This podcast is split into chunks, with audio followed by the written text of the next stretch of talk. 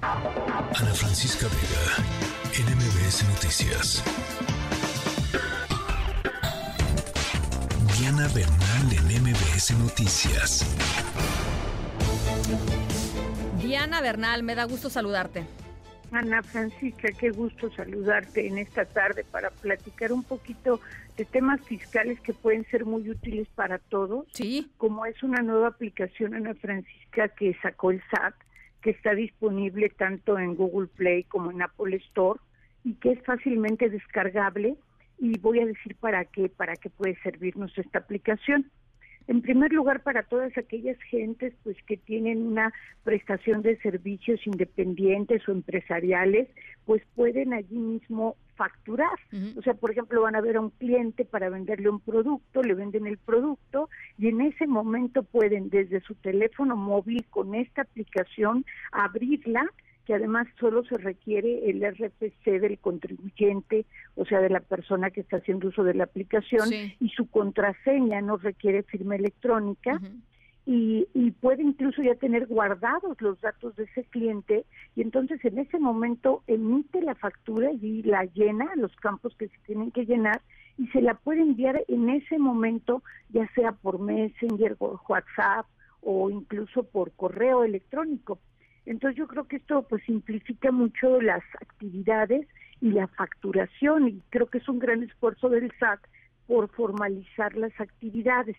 Ahora, estaba yo viendo, porque el SAT ha sacado muchos tutoriales, que incluso si algunas personas pues no facturan porque están por sueldos y salarios, pero pues sí necesitan una factura, por ejemplo, de gastos médicos, de gastos de hospital, de servicios funerarios, de todo lo que puede deducirse en una forma personal, pues también en el momento en que van con el doctor o en el que van al establecimiento, le pueden pedir la factura y ahora te están pidiendo tus datos fiscales y mucha gente pues no los tiene, no los tenemos porque hay que sacar todo el, la cédula de identificación fiscal que el SAT da. Entonces, esta aplicación, aunque tú no factures, la puedes bajar y tiene un QR. Entonces, si te dicen, oiga, pues para poderle facturar necesitamos sus datos. Ah, aquí está mi QR. Lo escanean y de inmediato salen todos tus datos, entonces ya no tienen pretexto para no expedirte la factura y tú inmediato la vas a poder visualizar, está porque obviamente todo esto es una plataforma digital en tu teléfono. Oye, está buenísimo, Diana, porque muchas veces la verdad es que uno anda persiguiendo las facturas a final de mes, ¿no? Y les escribes a las personas, eh, oigan, les hice el pago, por favor, me mandan la factura.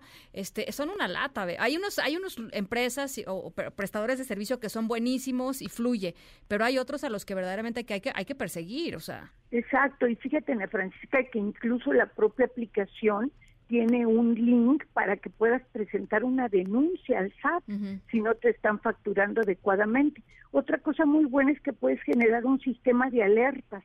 Entonces, en el momento en que ya te expidieron la factura de algún gasto que realizaste, que estás esperando, pues te va a llegar una alerta. Ahora también sirve, como dice el SAT, para evitar pues que nos roben nuestra firma electrónica y, por ejemplo, facturen a mi nombre o a tu nombre. Porque si cualquier factura que nosotras, o que tú, que yo, que cualquiera del auditorio emita, también puede habilitar una alerta y de inmediato te llega una tira en tu teléfono móvil que te dice, oye, acabas de expedir una factura, así como cuando haces un cargo al banco, acabas de expedir una factura por cinco mil pesos. Entonces tú ya ves si es cierto que le expediste o que no le expediste. O sea, puedes tener un control en tiempo real, de manera sencilla, de tu contabilidad. La voy a, la voy a bajar, o sea, recomendada. Recomendada, se llama factura SAT móvil y está en las tiendas de aplicación. Ah, pues la voy a la voy a la voy a bajar y luego hacemos una reseña, ¿te parece? Claro que sí, mi querida Ana Francisca. Te mando un abrazo, Diana. Un abrazo, buena tarde. Muy buena tarde. Ana Francisca Vega, NMBS Noticias.